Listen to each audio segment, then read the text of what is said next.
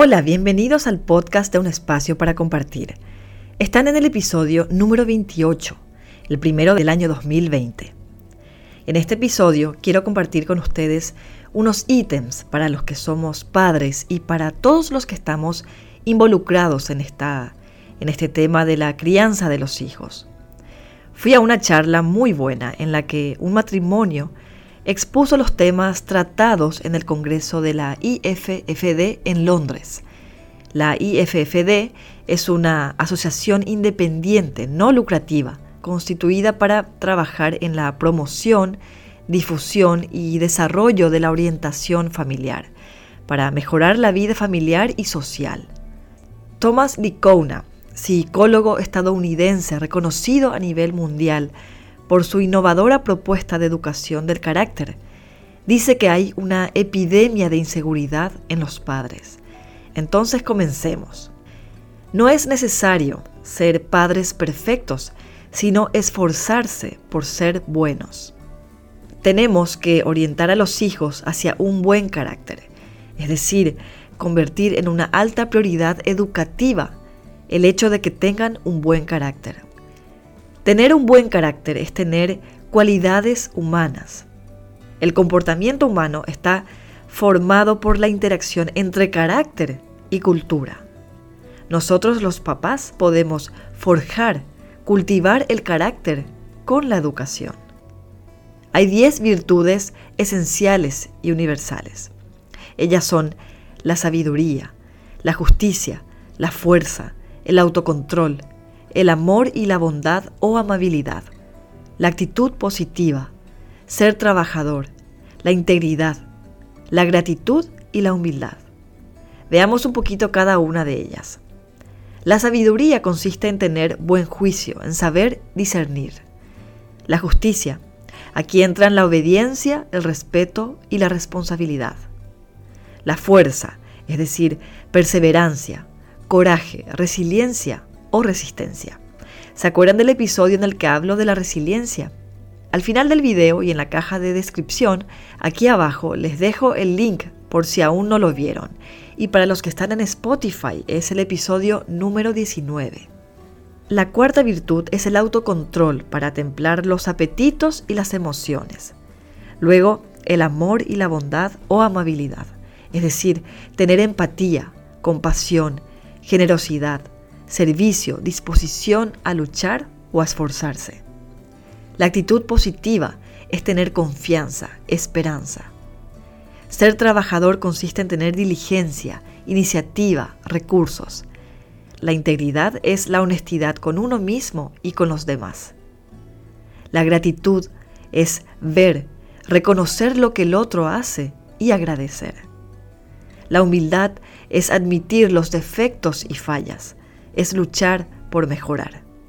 También se habló de que en el mundo actual hay cambios macrosociales, porque hay una escolaridad extendida o una prolongación de la escolaridad. Los jóvenes terminan una carrera, inician otra o van por una maestría, luego el doctorado y luego estudian esto y así, postergando de esta manera la realización de otros proyectos personales, como podría ser la independencia, el comprometerse con la pareja, etc. Otro cambio relacionado con lo que les decía es el matrimonio tardío. También hay una inseguridad en el mercado laboral. Otro cambio es el vuelo demorado del nido familiar, las tecnologías de control de la natalidad y el postmodernismo, encabezado por el subjetivismo y el relativismo. Ya no hay una verdad absoluta, cada quien tiene su verdad. Hoy en día, en los jóvenes de 18 a 23 años, se practica el relativismo moral. Ellos dicen ser más felices si pueden comprar más. Solo un 25% dice que es más feliz si puede ayudar. El 50% se emborracha regularmente y hay una enorme desvinculación cívica y política. También muchos jóvenes están desorientados heridos por experiencias sexuales que la cultura actual alienta. Pues entonces, ¿cuál es la tarea de los papás? Nuestra tarea está en ser conscientes y estar atentos a las dificultades, como el acoso, las pantallas, es decir, todos estos dispositivos móviles, la televisión, etc. La adicción y la pornografía. Tenemos que desarrollar en los niños su amabilidad, reducir su capacidad de maldad.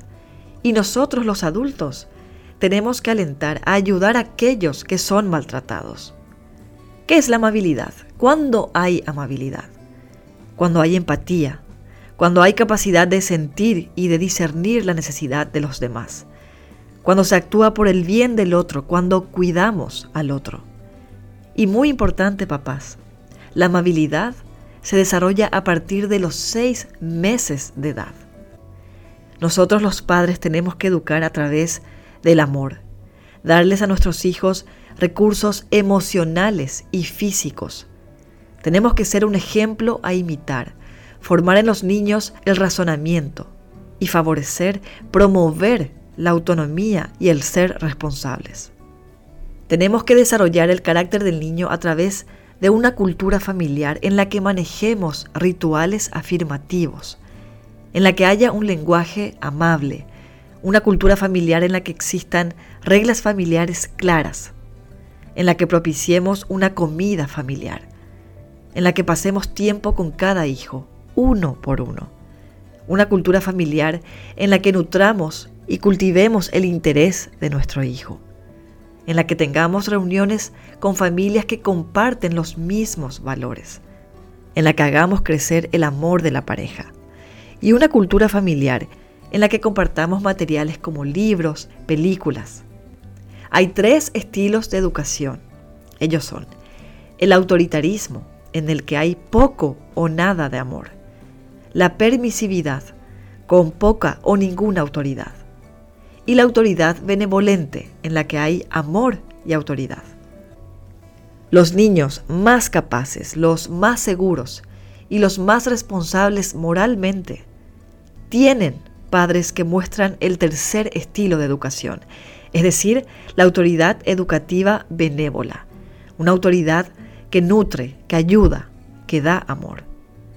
Hay tres cualidades a desarrollar de 0 a 7 años. Número 1, el control de los instintos. Número 2, la justicia es la cualidad principal. Y número 3, muy importante también, los niños tienen que adquirir las cualidades del orden, la obediencia y la honestidad. Hablemos un poco de la obediencia. Si los niños no entienden antes de los tres años que deben obedecer a mamá y papá, la educación será diez veces más difícil. Tenemos que explicarle al niño de la siguiente manera. Papá y mamá tienen el trabajo de hacer que la familia funcione y tú, tu trabajo es obedecer y hacer lo que te pedimos que hagas. El resultado es una familia feliz. Yo, Natalie, diría mejor que tenemos como resultado una familia funcional. La autoridad educativa es un servicio para la familia. El amor y la autoridad son necesarios para ayudar al niño a superarse a sí mismo, a superar los celos, los deseos y los caprichos. Entonces, amar y enseñar reglas son igual de importantes y van juntos, van de la mano.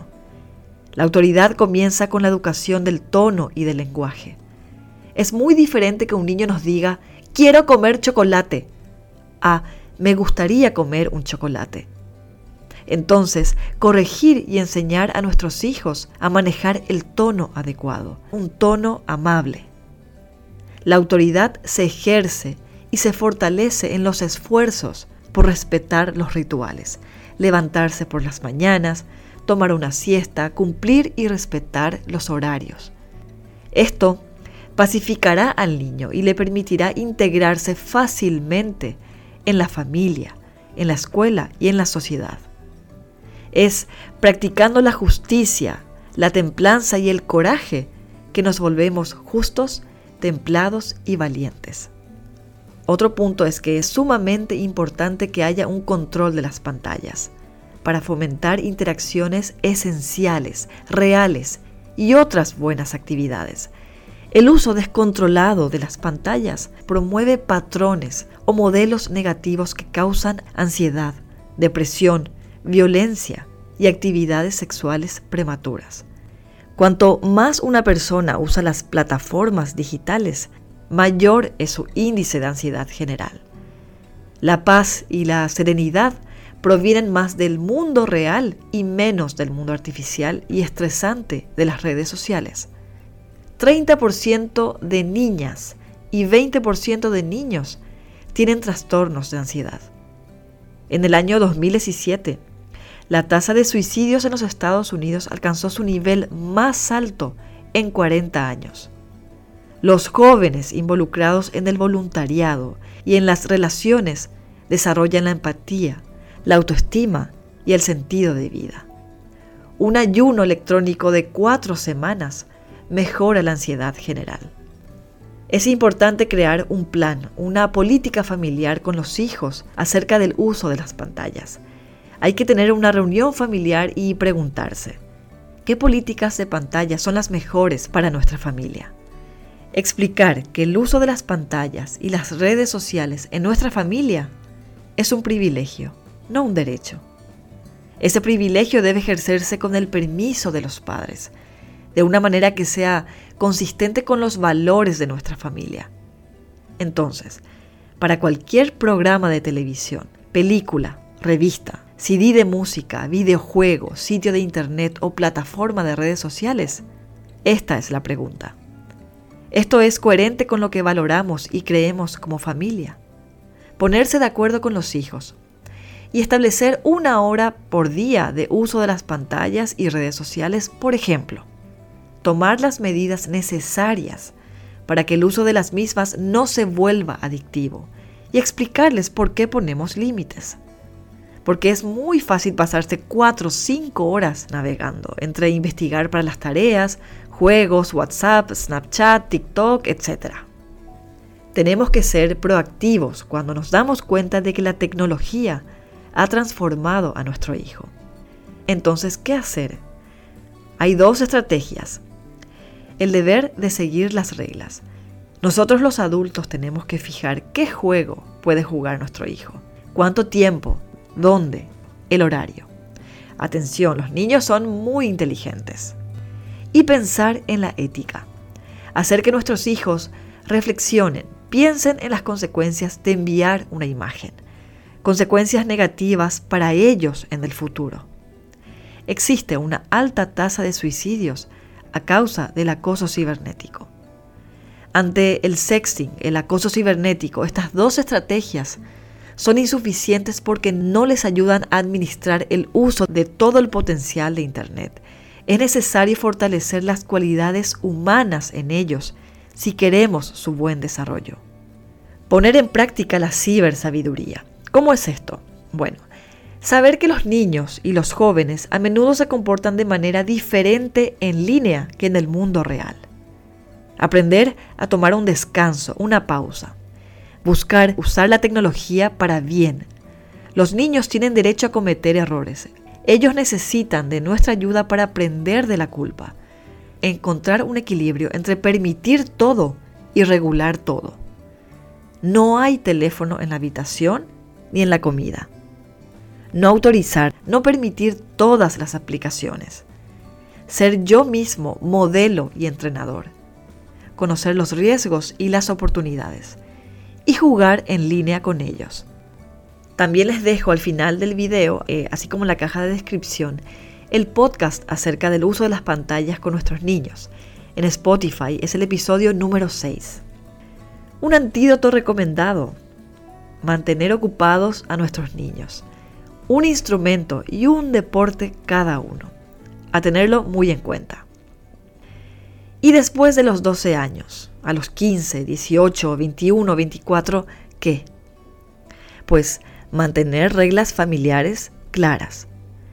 Todos dejan, todos depositan su celular en la entrada. Atención con los celulares viejos en la casa. Nuestro hijo puede entregar su celular al llegar a casa y sin protestar, con toda tranquilidad, ¿eh? porque él sabe que tiene algún celular anterior que puede usar mientras. Cuando tenemos un teléfono celular, tenemos el mundo en la mano. Cortar el wifi por la noche.